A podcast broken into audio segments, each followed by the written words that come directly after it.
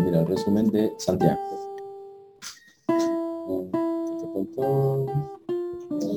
Santiago es, eh, recordemos, medio hermano de Jesús. Dice que consideremos las pruebas como un motivo de alegría al momento de enfrentarlas.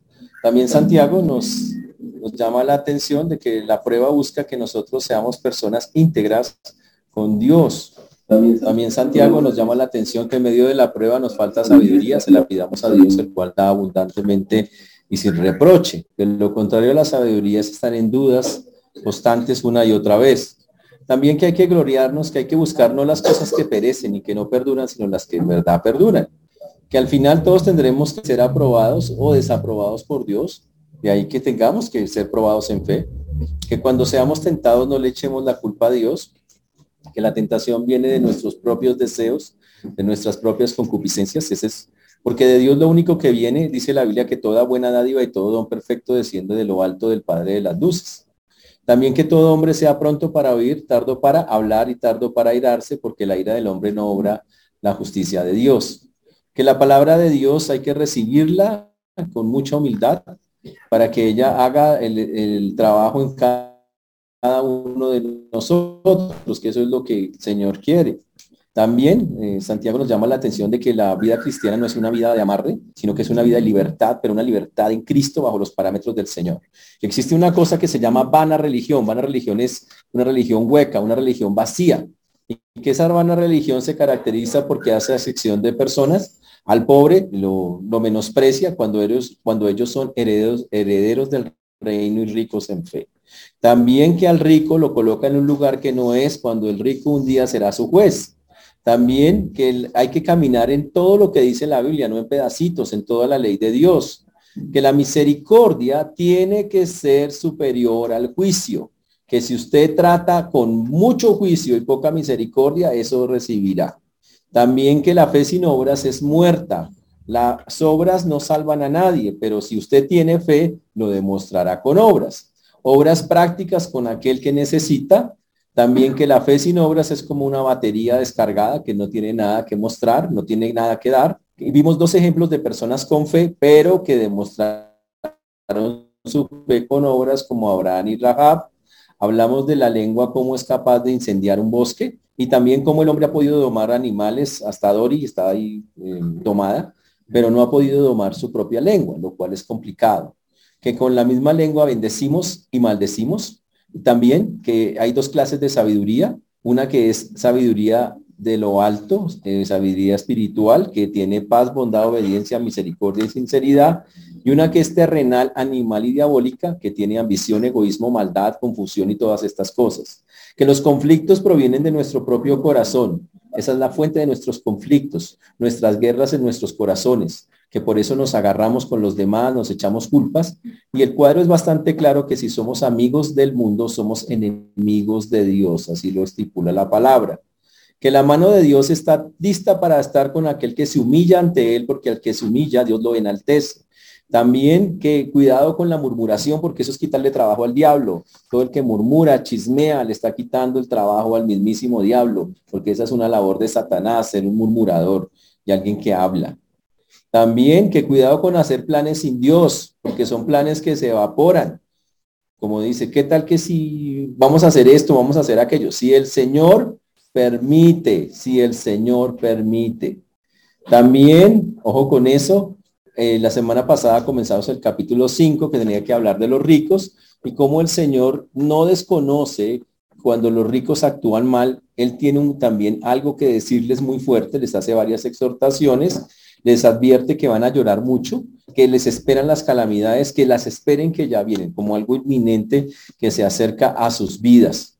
Y hoy vamos a estar en Santiago y hay en esta última también que, el rico estaba oprimiendo al pobre y estaba oprimiéndolo con el salario, con las cosechas, con todas las cosas como la vimos la vez pasada. Y hoy vamos a continuar con el tema allí en este punto. Vamos a Santiago capítulo número 5. Santiago capítulo número 5. Santiago capítulo 5, versículo 4. Santiago capítulo 5, versículo número 4. Y ahí es donde estábamos la vez pasada. Vamos a hacer un breve comentario de este cuatro otra vez y continuar con el texto de lo que venimos viendo. Oremos. Padre Santo, te damos gracias por esta mañana, por este tiempo. Te agradecemos, Señor, por todo lo que tú haces y seguirás haciendo. A ti damos la gloria, la honra, la alabanza, Señor, y pedimos que nos guíes en todas las cosas. Pongo delante tuyo una vez más, Señor, esta tu palabra. Pido sabiduría para hablarla, corazones dispuestos y que podamos estar concentrados para glorificarte y exaltarte con lo que vamos a decir. Toda gloria y toda honra sean para ti en el nombre de Jesús. Amén y amén. En el capítulo, los primeros versículos, el Santiago ha denunciado que los ricos están pagando mal el sueldo a sus jornaleros. Ya lo ha dicho antes en, varios, en varias porciones. Les dice que van a llorar por las injusticias que están cometiendo. Y en el versículo 3 habíamos visto que el oro y la plata enmohecidos y su modo testificará. Estuvimos hablando de los acumuladores que eso es terrible ser un acumulador. Y estuvimos hablando que hay gente que hoy hace lo mismo que hacen los ricos sin ser ricos, y es que ponen a guardar un poco de cosas que nunca usan en el famoso cuarto de San Alejo. Se ponen a guardar un poco de cosas que nunca utilizan. Y, y en cada trasteo, ¿qué hacen? Se cargan con eso. Hablamos de la famosa mica del abuelito, decorada a mano, que hoy es una matera. Eso es algo que sí, es en serio. Yo la he visto en varios trasteos, eso va con el trasteo allá. Una cosa impresionante de gente que tiene su ropero lleno de cosas y no usa sino el 10% de esa ropa. Gente que está lleno de zapatos, no usa sino tres ¿Qué hacen eso? Es lo mismo que hace un rico. Dice que guardan las cosas, las cosas se llenan de moho y dice que ese moho atestiguará contra ellos. Su juez irá a ver usted lo que hace. Ojo, eso no se hace. Me imagino que esta semana ustedes desocuparon esos, esos closets. Y ese cuarto de San Alejo lo limpiaron y eso no quedó mayor cosa, me imagino, ¿no? Sí, ojalá. Que lo contrario estamos jugando a lo mismo que ellos. Pero hay una denuncia más que Santiago hace contra ellos, y es el versículo 4 que dice, he aquí clama el jornal de los obreros que han cosechado vuestras tierras, el cual por engaño no les ha sido pagado por vosotros, y los clamores de los que habían cegado han entrado a los oídos del Señor de los ejércitos. Y habla que, nos, que no solamente ellos estaban guardando cosas, sino que denuncia que están estafando a las personas con el salario, con el jornal. Ellos acordaban un dinero de pagarles a los que estaban trabajando para ellos el problema era que le decían, yo le pago mañana y resulta que llegaba mañana y decía, la otra semana porque ahorita no tengo. Y sí tenían, pero no lo hacían, no había disposición para hacerlo. Cuando la Biblia dice que ese jornal era lo único que tenía esa persona para ese día. Y eso es algo delicado. La Biblia dice en Levítico 19:13, no oprimirás a tu prójimo, ni le robarás, no retendrás el salario del jornalero en tu casa hasta la mañana y habíamos dicho la semana pasada, no posponga el pagarle a una persona. No lo posponga, no es bíblico. Le dijo mañana, mañana, menos que le pase algo muy, muy, muy. Porque de eso se trata y la Biblia en eso dice, tenemos que ser serios. Ojo con eso. Nos, es estafar a esas personas. Los defrauda porque necesidades sin necesidad, porque la persona rica tendría, eso es lo que dice Santa, que está ocurriendo en ese lado. Pero increíble, y es que Dios es el clamor de los, Señor, no me pagan. Señor, no tengo para esto. Dice que Dios dice, yo escucho el clamor de aquellos que se quejan de esas cosas que están pasando. Y hace algo, no solamente lo escucha, Aquí lo está exhortando y diciendo que no le gusta, pero también dice voy a hacer algo, que es el punto principal. Ahora, las acusaciones o las exhortaciones contra los ricos, no todos los ricos, sino contra estos ricos que dicen conocer del Señor, no sabemos si son creyentes o simpatizantes, pero que dicen conocer del Señor, continúan. En el versículo 5 dice, habéis vivido en deleite sobre la tierra y sido disolutos, habéis engordado vuestros corazones como en día de matanza. Uy, qué interesante. ¿Sí sabe lo que pasa? los, lamentos, las, eh, las quejas, eh, lo que dice el pobre no sensibiliza al rico, es lo que está diciendo. El rico no dice, ay, que me siento tan mal por lo que estoy haciendo. No, sino que en lugar de decir, oiga, está mal, yo voy a ser serio, voy a pagar el salario a tiempo, el tipo se tuerce. Y se tuerce de tal manera que se pone a vivir una vida llena, una vida disoluta, una vida de lujos. Cuando dice viviste en deleites, está hablando de una vida voluptuosa, chicanera, diríamos nosotros, entregada a los placeres. Que esa es la vida, yo quiero vivir así, a mí me gusta. Vivir en la opulencia, derrochar, una vida completamente disipada. Y en la Biblia, ya había eso, ya ha habido a lo largo de la historia de la Biblia hombres así. Jesús es más, narró una parábola sobre eso, la parábola del rico y Lázaro. ¿Cómo era el rico descrito por Jesús? Dice, había un hombre rico que vestía de púrpura y de lino fino y hacía cada día banquete, todos los días estaba enfiestado. Imagínese eso. Y el Señor condenó a ese hombre al infierno, claro está. Igual que el rico de la historia de, que cuenta Jesús, muchos, muchos ricos de la época de Santiago malgastaban sus riquezas viviendo perdidamente y se convirtieron en disolutos. Significa, eh, la palabra viene de disolución, significa de totalmente sueltos, haciendo lo que les daba la buena voluntad de hacer. Y dice Santiago que él condena específicamente eso. Uy, pero Santiago se pone más pesado y lo voy a decir de una manera más cruel. Déjeme decirlo como más o menos Santiago lo está diciendo. Dice, se me parece, estos ricos se me parecen a los animales que uno engorda para llevarlos al matadero. Estoy diciendo con mis palabras, pero eso es lo que está diciendo. Una cosa que es muy importante en la Biblia. En la Biblia, la grosura, el animal gordito es el bueno, el animal flaquito no es el malo. O sea, la grosura, la, esa el, el gordo que llamamos. O sea que la lechona, todo ese tipo de carnecitas así son las buenas carnes, según desde la perspectiva bíblica. La grosura simboliza, qué chévere, prosperidad, la, la grosura significa que el animal ha sido bien alimentado, que chévere, es ese tipo de cosas. Y entonces aquí dice que los ricos son como esos animales que se alimentan para llevar al matadero. Hace la similitud, una metáfora con ellos. Uy, ¿qué significa eso? El texto, como está escrito para nosotros, está en el versículo número 5, lo dice de la siguiente manera. Habéis vivido en deleite sobre la tierra y habéis sido disolutos. Habéis engordado vuestros corazones como en el día de matanza. Dice que habéis engordado vuestros corazones. Mm. Dice, todo lo que deseabas sentir, todo lo que deseabas vivir, lo alimentaste, te engordaste de deleites, te engordaste de placeres y como un animal que se alimenta y se alimenta para el matadero, así también tú estás alimentándote para un día ir al matadero. En este caso sería el matadero espiritual, para que lo entendemos, el día de la matanza. Ese día de la matanza en la Biblia se refiere al día en que Dios acabará con todos sus enemigos. Entonces lo que está diciendo el Señor es que el rico, por la forma en que está actuando, en que está haciendo las cosas, en viviendo en sus propios deleites, lo que está haciendo es preparándose para el día en que Dios va a hacer justicia. Para él, aparentemente una vida muy chévere, pero lo que está haciendo es como un animal que está siendo engordado para el día en que el, juicio, en que el día, para que al, al animalito que le va a llegar el día, igual le va a pasar a él. Exactamente la misma cosa.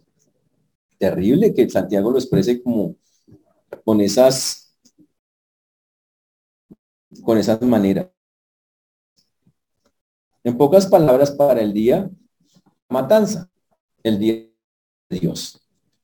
Ahora, obviamente no todos siguen haciendo cosas terribles. Ya vimos estamos, le estaban quitando, no le pagaban por las personas, les oprimían con las balanzas, con las cosas como lo vimos antes, pero había algo más grave todavía. Habéis condenado y dado muerte al justo, y él no os hace resistencia. Hay una denuncia más de Santiago muy fuerte, y es que ellos literalmente condenaban y mataban al justo. Cuidado lo que significa. Cuando dice que condenaban, significa que hacían algo que hasta el sol de hoy se ve ellos compraban a los jueces para que cuando hubiera un pleito o alguna cosa, el rico ganara y el pobre perdiera. Se llama cohecho. Y dice, ellos cometían cohecho. Y la denuncia de Santiago es esa, literalmente es. Ahora, si usted piensa que eso es nuevo, eso estar comprando jueces, eso es viejo. En el libro de Amós, en el libro de Oseas, en el libro de Miqueas encontramos escenas donde la gente ya está diciéndole a un juez, tome, le doy tanta plata, me hace el favor usted, me, cuando salga la sentencia, me hace el favor usted, a mi nombre. Y sabe que el pobre perdía, el rico ganaba. Amós, por ejemplo, en el capítulo 5, versículo 12, vamos allá. Amós es un libro de la Biblia, ¿no? Sí, porque, sí, algunos estarán. Amós, ¿qué es eso? Amos, Amos, el profeta Amós capítulo 5, versículo 12. ¿Ya llegaron allá? Amós 5, 12. ¿Lo tienen? Dice así, porque yo sé de vuestras muchas rebeliones y de vuestros grandes pecados. Sé que afligís al y en los tribunales hacéis causa a los pobres. ¿Qué pasó en el libro de Amós? En el libro de Amós, la nación de Israel tenía mucha prosperidad económica pilas, mucha, pero el problema es que esa mucha la disfrutaban solo unos pocos. Había muchos pobres, la nación se veía próspera, ganaba plata, le iba re bien, pero el pueblo era, era realmente, pasaba escasez. Y Dios veía todas esas cosas. Entonces en ese momento sale el profeta Amos y denuncia eso. Y dice, ustedes están robando, ustedes compran a los jueces. Y no era lo único. Compraban tierra, las balanzas estaban torcidas, un montón de vainas. Amos, Miqueas también lo dice, y en, en Miqueas 3, eh, 9 y 10, Miqueas 3, 9 y 10. Miqueas está en la Biblia también. ¿Tú Miqueas? Su libro de la Biblia, Miqueas 3, 9, 10. Oíd ahora esto, jefes de la casa de Jacob y capitanes de la casa de Israel, que abomináis el juicio y pervertís todo el derecho, que edificáis a Sion con sangre y a Jerusalén con injusticia. Uy. ¿Y qué promete Dios a esas personas? Juicio castigo. Y quiero dejar aquí algo claro. Dios es, ahora que la gente habla, le, encanta tanto los temas sociales. Dios está en contra del opresor, del que oprime al otro. Dios dice, no estoy de acuerdo que alguien oprima a otro, que el rico oprima al pobre, que la injusticia se dé, hay personas que juzgan a la Biblia y dicen que la Biblia colita esas cosas. Mentira, la Biblia la condena. Todos los profetas del Antiguo Testamento denunciaban a todos los que hacían esas cosas. Dios no está de acuerdo con nada de eso. La diferencia está en cómo lo soluciona. Dios no dice, coja y mátenlos y acábenlos y fórmeles una, nada de esas vainas. Dios dice, hay una manera de contrarrestar eso. Pero estoy en desacuerdo contra la injusticia. Ese es el punto. Lo triste de esta historia es que los regalos que le daban a los jueces o las comisiones que les daban determinaban las sentencias contra los pobres. Aquí los llaman los justos. Dice que los condenasteis. Significa que a través del soborno el juez decía, el rico ganó y siempre ganaba el rico. Uy, y así era como ellos controlaban a los jueces que estaban impartiendo justicia. Dice acá que condenáis y matáis al justo. Ahora, cuando dice matar no habla de que los asesinaban de manera física. Aquí está haciendo una analogía de que le quitaban todos los recursos para que sobreviviera, como matarlo lentamente.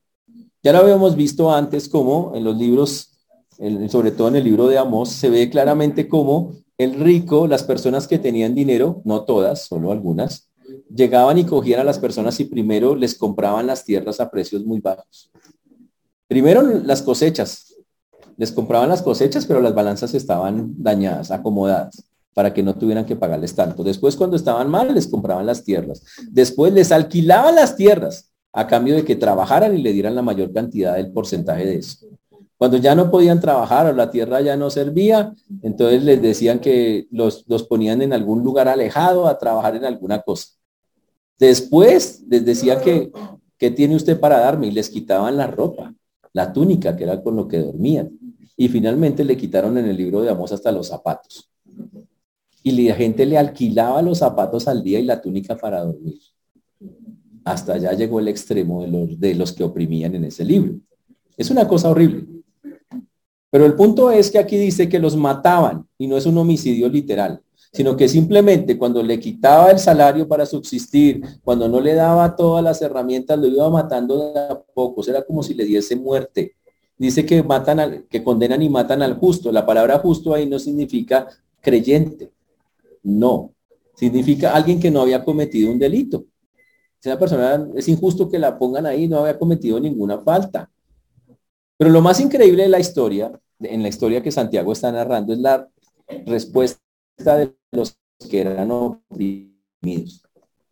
¿Qué es el texto? ¿Cuál es la respuesta de los que están oprimidos? Dice, no os oponen resistencia. El, el pobre no resistencia.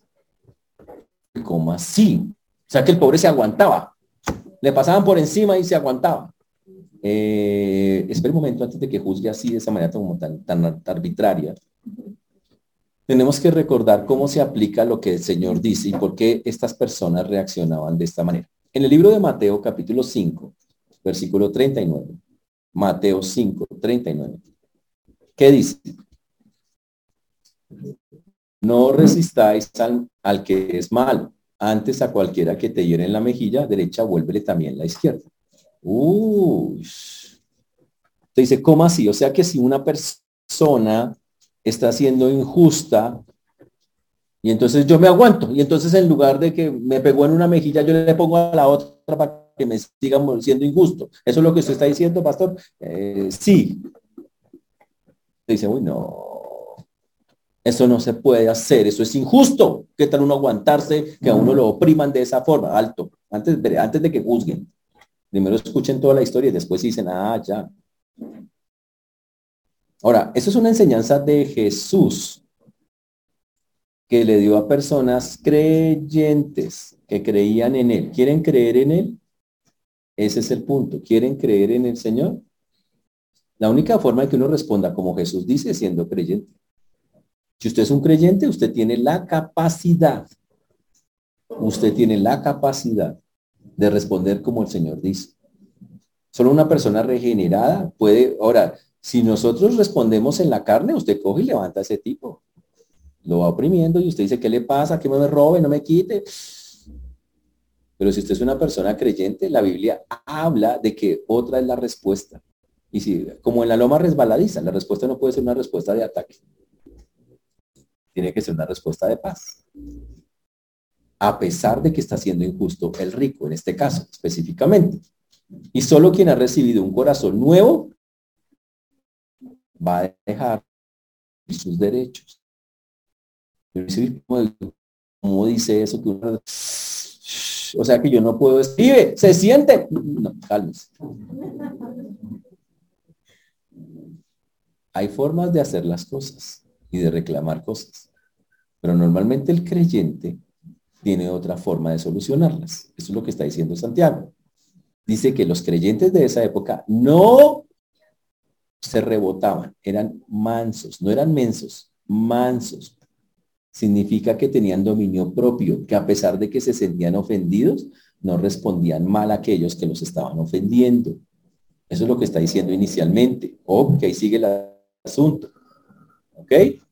Ahora, estos creyentes entendieron una verdad bíblica que Santiago eh, eh, muestra claramente. Ahora entendamos, la iglesia es un cuerpo de creyentes eh, que tienen muchos fracasos, muchas debilidades, de creyentes que tienen de, fracasos, debilidades y pecados. Eso es normal. ¿Ok? Ahora, el punto de lo que está diciendo Santiago con todas estas cosas es que aunque, vamos, aunque la gente va a ser injustas con nosotros, muchas veces, ninguna de esas excusas que nosotros respondamos como ellos están haciendo el mal hacia nosotros. No respondemos mal con mal, nunca, bajo ninguna circunstancia.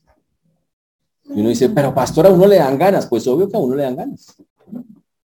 Como de responder, como de rebotarse, como de...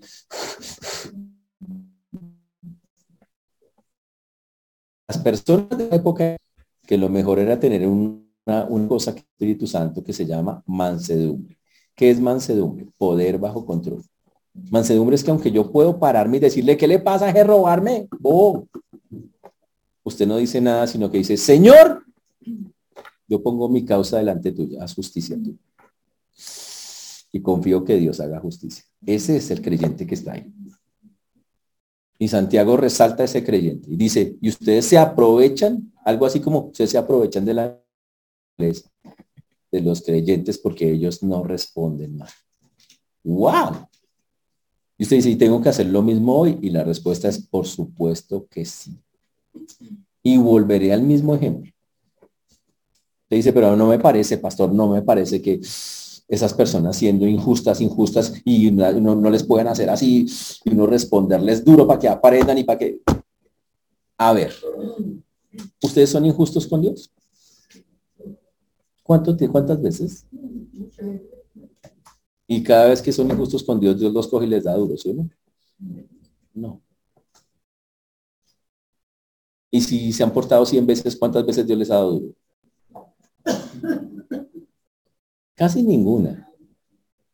Y con 200, siguen siendo muy poquitas las veces.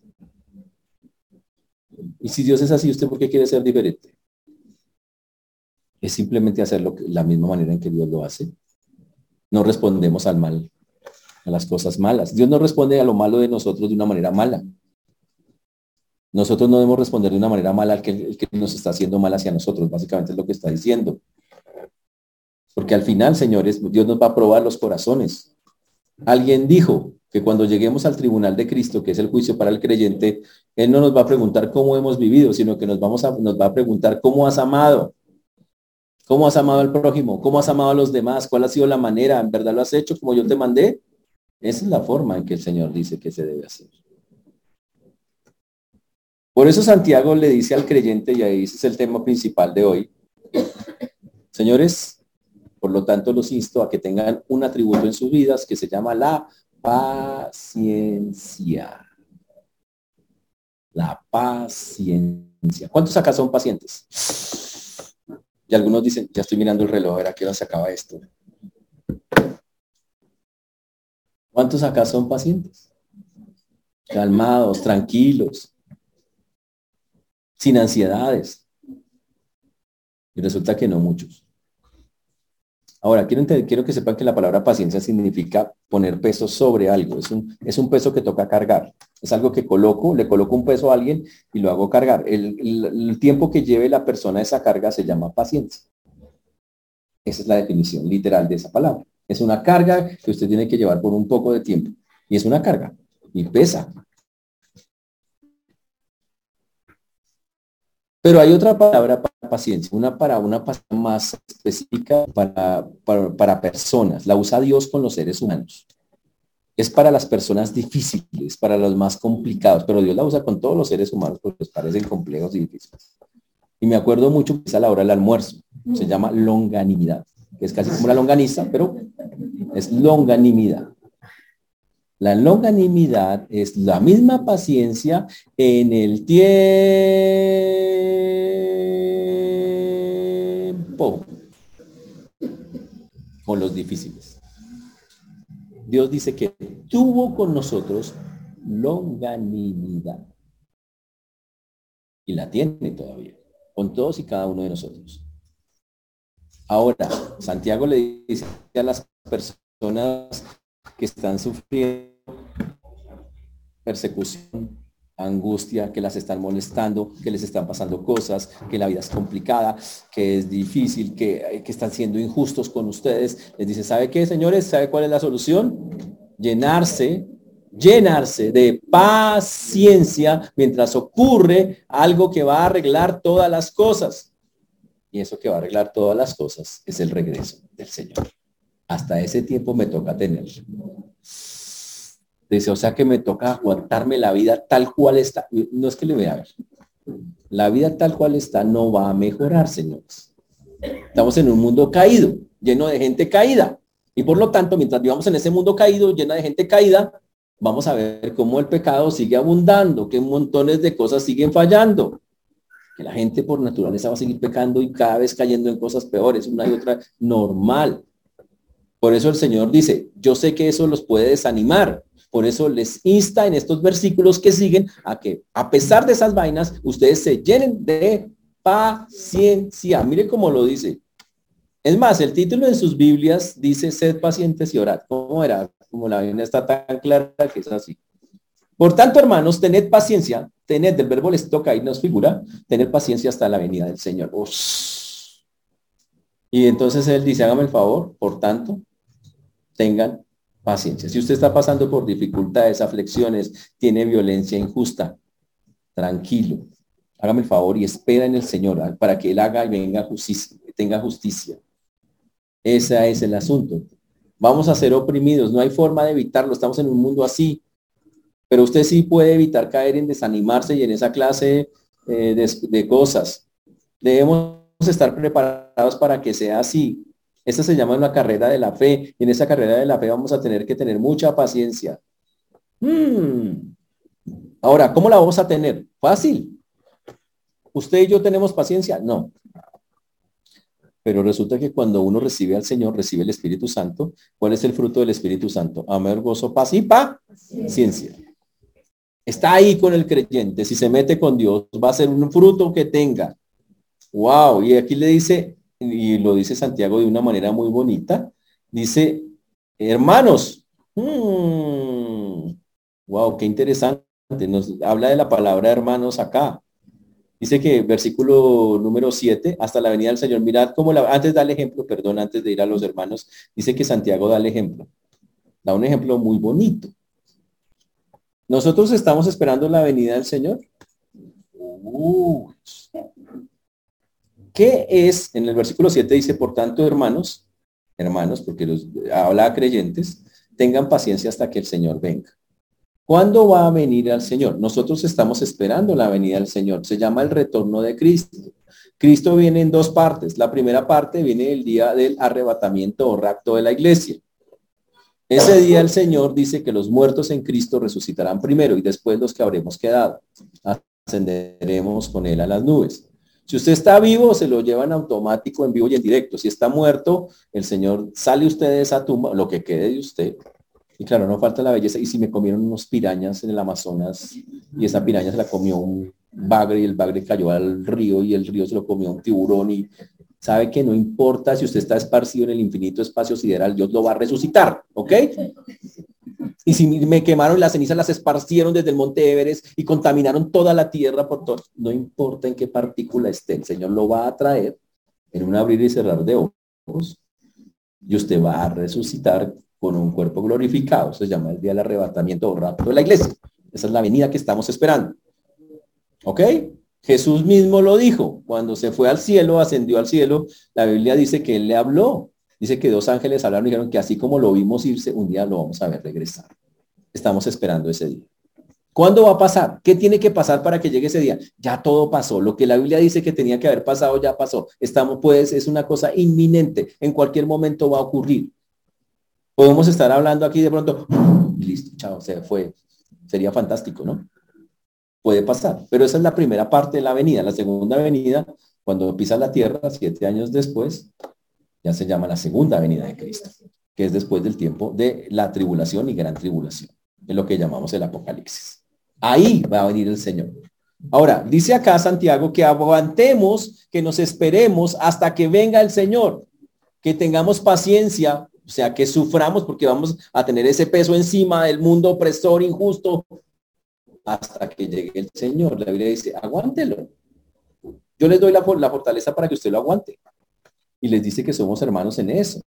Mm, qué chévere. Y, cuando venga el Señor, la idea es, ahí sí habrá justicia, la que usted quiere ver y la que yo quiero ver. Yo quiero ver que al malo le va mal, no mal, sino que es que Dios lo coge, lo toma, lo enjuicia. Yo quiero, yo quiero ver a la justicia de Dios. Si se arrepiente, gloria a Dios, pero si no, quiero ver a Dios haciendo justicia. Dice la Biblia, yo también, pero tienen que esperar y tienen que animarse con eso. Ahora, una cosa increíble. En la gente, en la venida de Cristo, la segunda venida de Cristo, o esperarle el regreso de Cristo para la gente en todos los, en los tiempos del Antiguo Testamento, en los Evangelios, en el Nuevo Testamento, los llenaba de ánimo, saber que un día el Señor regresaría. Pero el creyente de hoy ni siquiera piensa en eso. El creyente de hoy, la segunda venida de Cristo, pues si él sí viene, pero ¿lo anima usted eso? Pues así que me anime, que diga, uy, ¿cómo me animo? No. El creyente de hoy no entiende la importancia de saber eso, de saber que aquí estamos viviendo cuántos años. Aquí dice que los que más, la Biblia dice que el promedio será 80 años en la, última que puso el Señor, que el promedio de vida es 80. O sea que hay algunos que ya están pasados. Aquí hay algunos que ya, uy, están pagando tiempo extra. por la misericordia de Dios. Por alguna razón Dios los quiere tener acá. Pero el punto es,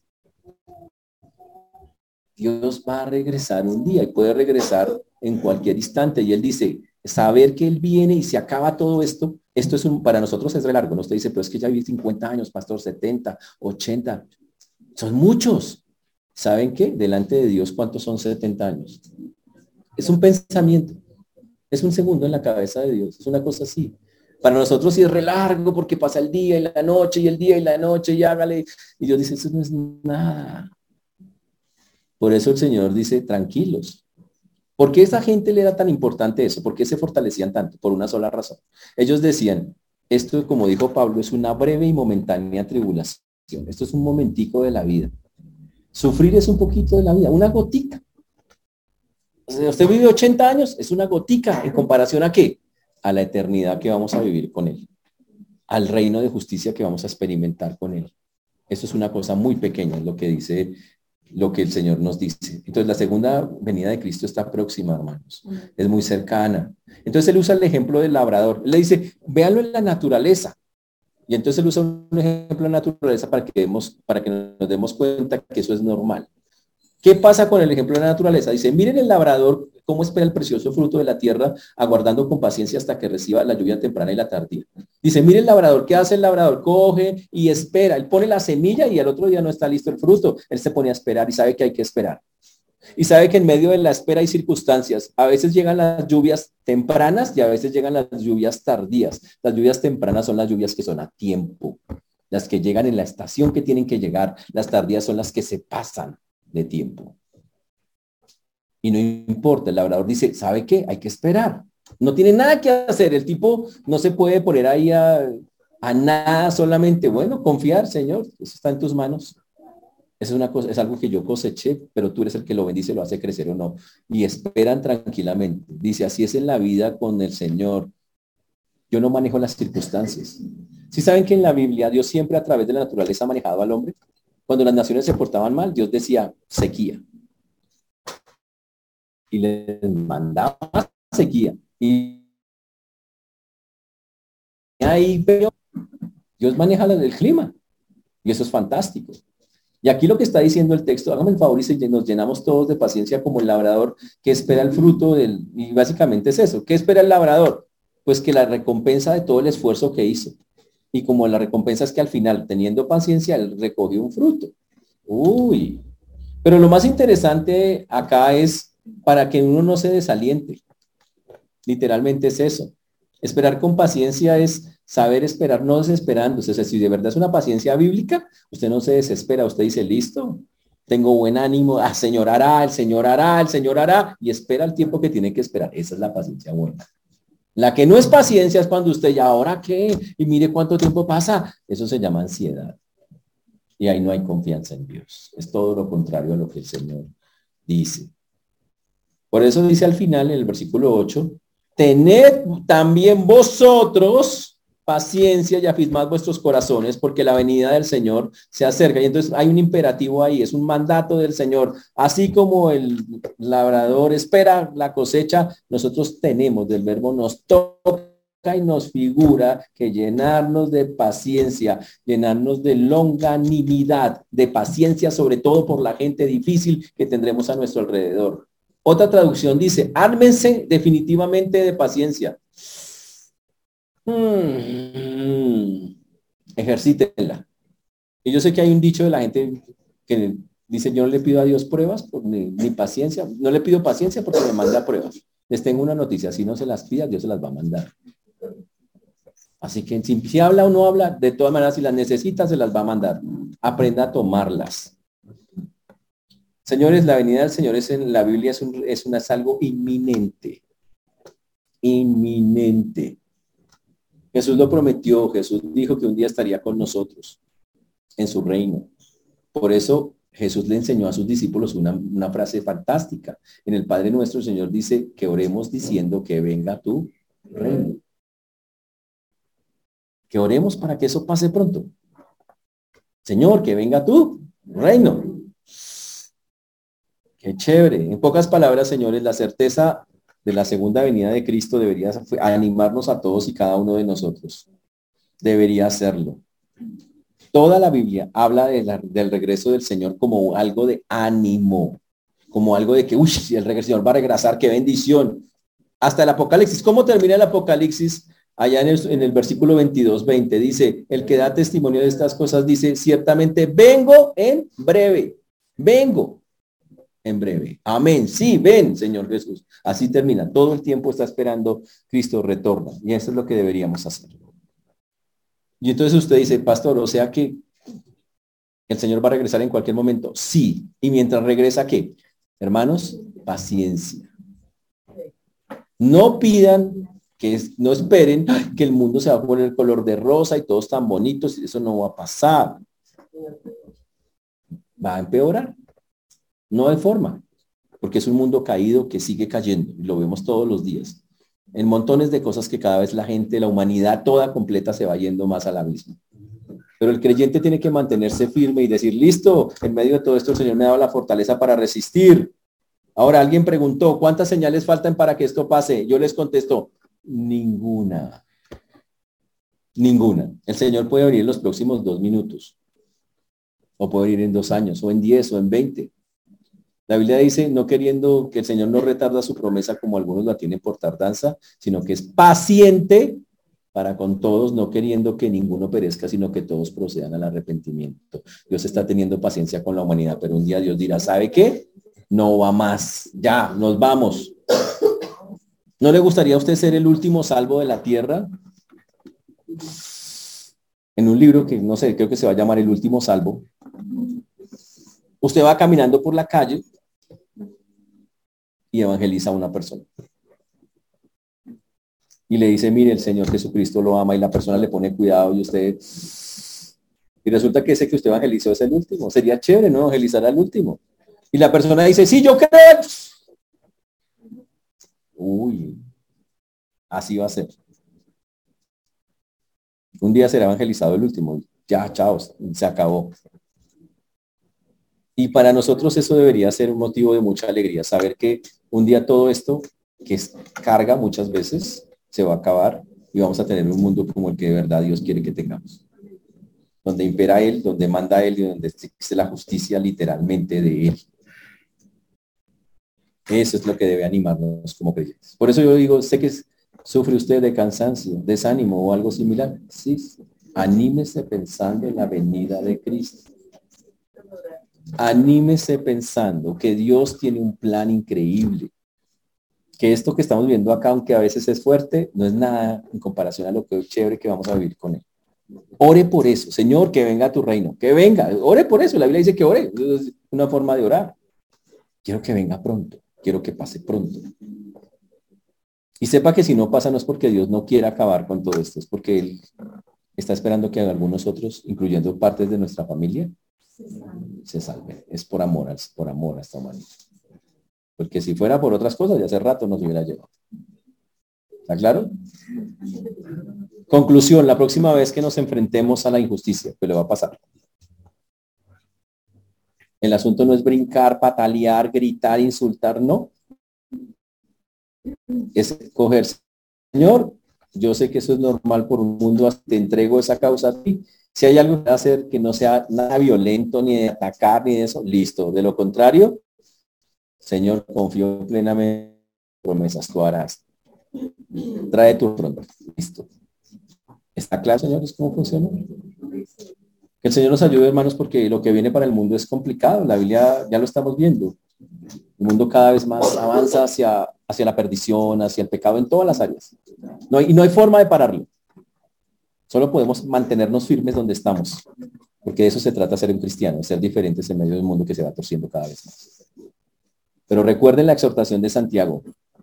Santiago dice, hágame el favor y sobre todo esa parte, señores, afirmen su corazón, afirmen su corazón, como dice el versículo, afirmen vuestros corazones. ¿Qué significa?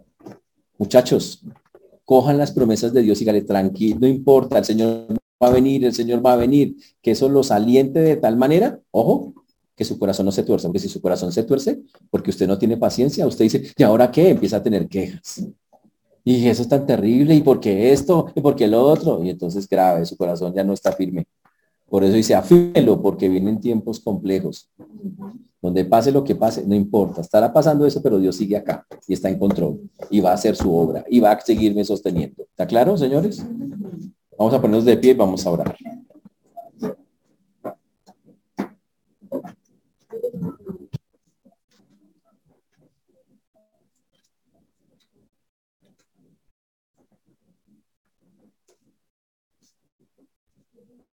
Señor Dios, te damos gracias porque es bueno, Señor, para siempre es tu misericordia.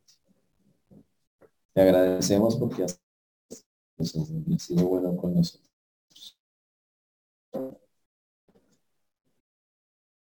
Obres en cada vida y corazón. Nos ayude, Señor, a, tener paciencia. La paciencia que glorifique y que te exalte. Damos a ti todo honor, toda gloria, porque tú lo mereces. Ayúdanos a que la venida tuya, Señor, sea algo que en verdad nos fortalezca, que en verdad nos sostenga y que en verdad nos ayude a cumplir tus planes y tus propósitos. Doy a ti toda la gloria, la honra, el honor, Señor, toda a ti y nadie más que a ti, Señor. Por eso, perdónanos, porque muchas veces nuestro corazón, como dice acá, no está firme y ante tantas cosas se tuerce hacia cosas que no son. Ayúdanos a mantenernos firmes sabiendo que esa esperanza sigue viva y real hasta el día de hoy. A ti la gloria damos en el nombre de Jesús. Amén.